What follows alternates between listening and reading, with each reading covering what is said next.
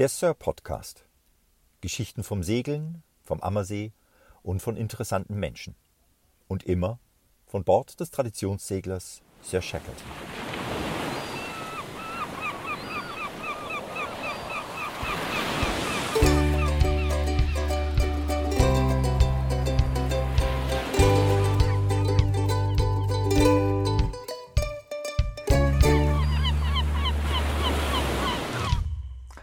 Hallo von der Sir Shackleton. Äh, Schön, dass ihr da seid. Ich sitze mal wieder an Bord. Es äh, ist einfach schön. Und deswegen ist es äh, gerade wirklich wichtig, jeden Moment an Bord zu genießen.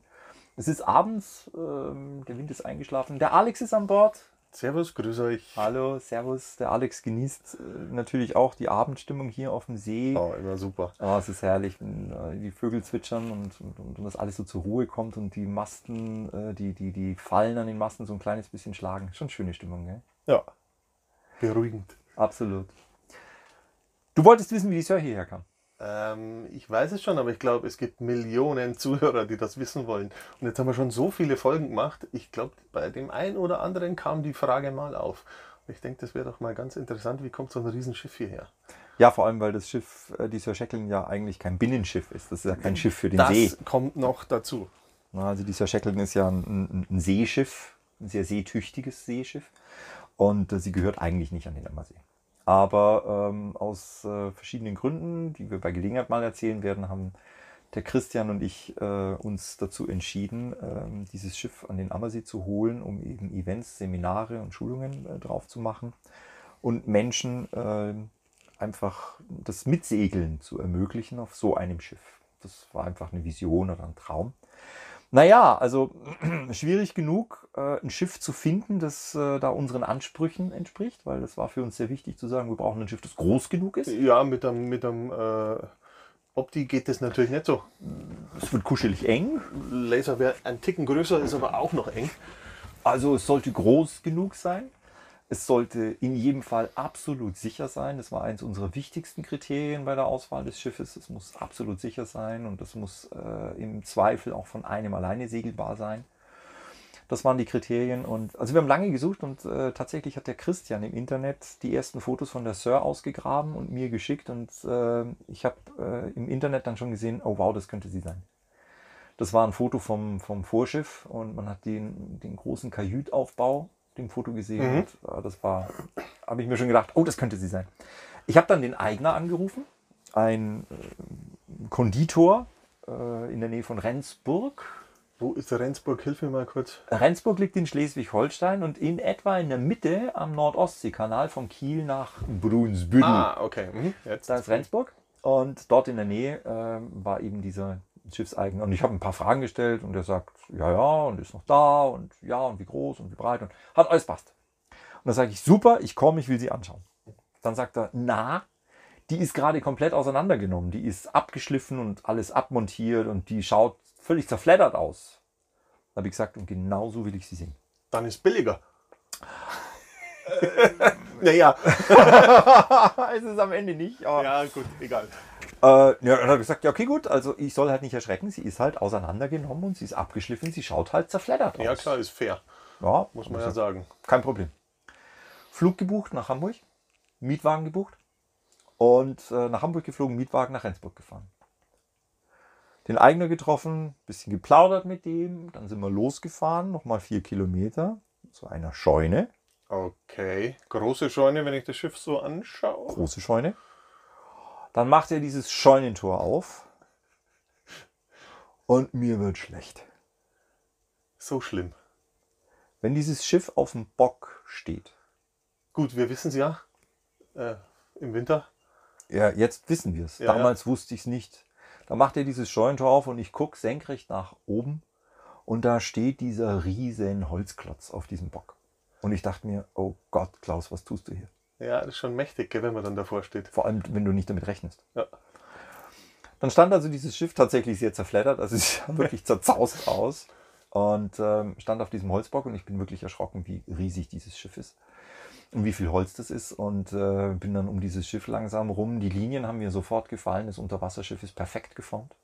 Also ich hab, war sofort begeistert von es passt alles, weißt du, der vom Bug äh, über die Linie runter zum Kiel und äh, als das, die, die Linie mitschiffs, die, die Breite und dann hinten wieder das Schmale. Also ich war völlig begeistert von der Rumpfform.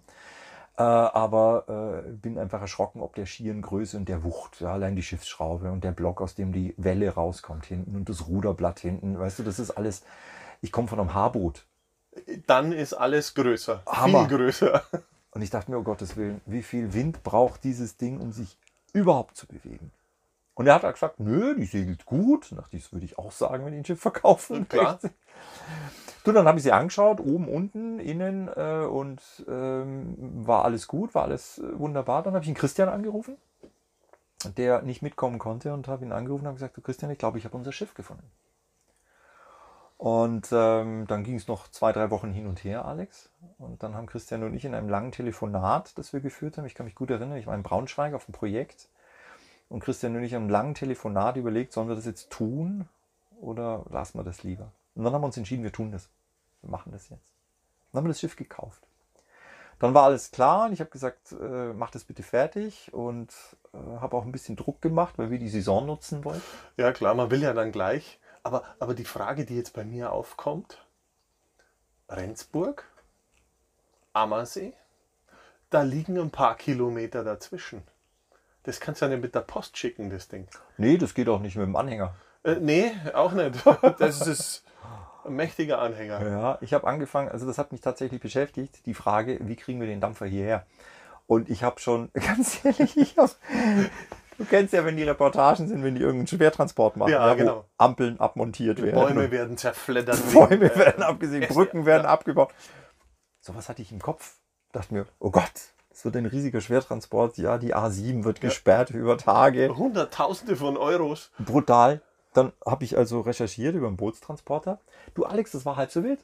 Ich habe relativ schnell einen gefunden und der hat mir ein Angebot gemacht und das war sehr, sehr fair und sehr überschaubar. Das war gar nicht so wild.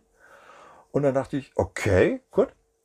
Und äh, alles geklärt, Termin ausgemacht, wann ist das Schiff fertig, wann kann es übergeben werden. Und ähm, ich bin dann nochmal hoch nach Rendsburg, um es zu übernehmen sozusagen, Ja. also tatsächlich das Risiko auch zu übernehmen und den Kaufvertrag dann fertig zu machen. Das war natürlich alles schon abgeklärt, aber einfach zu übernehmen. Und dann kam ich da hin und da war der Dampfer schon komplett verladen auf dem Lastwagen und Beiboot hatten wir noch gekauft zufällig, das war unten vertüttelt. War das der, der vierte Mann? Ja, ja, da war schon. Das Ja, cool. Der vierte Mann ist äh, eine Gesellenarbeit eines Bootsbauers. Ach, siehst du, wir haben nämlich eine Folge gemacht über den vierten Mann. Ähm, haben wir gar nicht erzählt. da haben wir gar nicht erzählt, dass das die erzählt. Gesellenarbeit von einem Bootsbauer war, aber das haben wir jetzt erledigt. Ja, genau, das war der vierte Mann. Unser Beiboot war äh, einfach ein, ein GFK-Beiboot, das wohl ziemlich verranzt schon war und der hat es eben aufgepimpt äh, mit Holz Sehr cool. und hat es dann verkauft. Und das hat zufällig passt, weil das war dort in der Nähe. Wunderbar. Und das haben wir im Internet haben wir das gerissen und der hat es halt hinbracht und der Spediteur hat es gleich unter der Surf vertüttelt, das Zack, Beiboot. drauf und mit. Und ich kam da hin und da war dieser Tieflader, dieser Laster und das Schiff war oben drauf. Dann sind wir nur schnell drauf, haben nur ein paar Sachen abgesprochen, wie wird die Maschine angeworfen und hier ist das und hier ist das und hier ist das Genau. und noch Fragen, alles klar, nein, wunderbar. Und dann hat der, der, der, der, der Trucker hat schon gesagt, äh, fertig, ihr würdet jetzt gern losfahren. Und ich dachte, das wird jetzt riesig. Nein, gar nicht. Der hat sein gelbes Lichterlang gemacht und dann ist er losgefahren. Ja, wunderbar. Zwei Tage später war das Schiff am Ammersee. Ja, ist das cool. Ja, Nicht schlecht. Das war, also da hatte ich mir viel mehr Sorgen gemacht. Das war äh, doch relativ unkompliziert. Wobei ich hätte wahnsinnig gern, ich hätte ja schon gerne gesehen, wie dieses Schiff über die A7 fährt. Ich, ich habe es mir gerade gedacht, bist du hinterhergefahren oder nicht? Nein. Ich glaube, ich hätte mir das gegeben. Im Auto hinterher zwei Tage.